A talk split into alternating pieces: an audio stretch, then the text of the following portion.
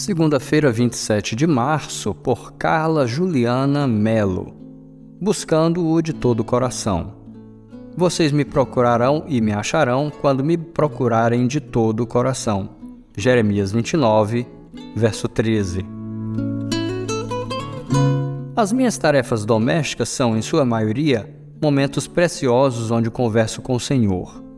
Outro dia, enquanto cozinhava, eu falava com Deus que estava me sentindo um pouco cansada minha rotina andava desorganizada, eu não tinha tanto tempo disponível para ler a Bíblia como antes.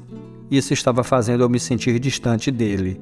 Então me veio o versículo em destaque à mente e concluí que o distanciamento que eu sentia não era por não ter o mesmo tempo a sós com ele, mas por causa da atitude do meu coração.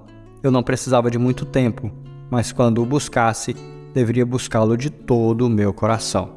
No texto mencionado, ainda que o povo estivesse no exílio, numa terra estranha, com o coração voltado para outras coisas, Deus estava disponível para ser encontrado.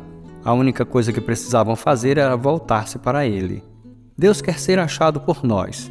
Ele quer que ansiemos por Ele profundamente. Ele quer ser o primeiro e o único a ocupar o trono do nosso coração. Eu não sei como você cultiva seu relacionamento com Ele, como planeja e faz seu momento a sós diariamente mas quero incentivá-lo a refletir qual tem sido a atitude do seu coração ao fazê-lo.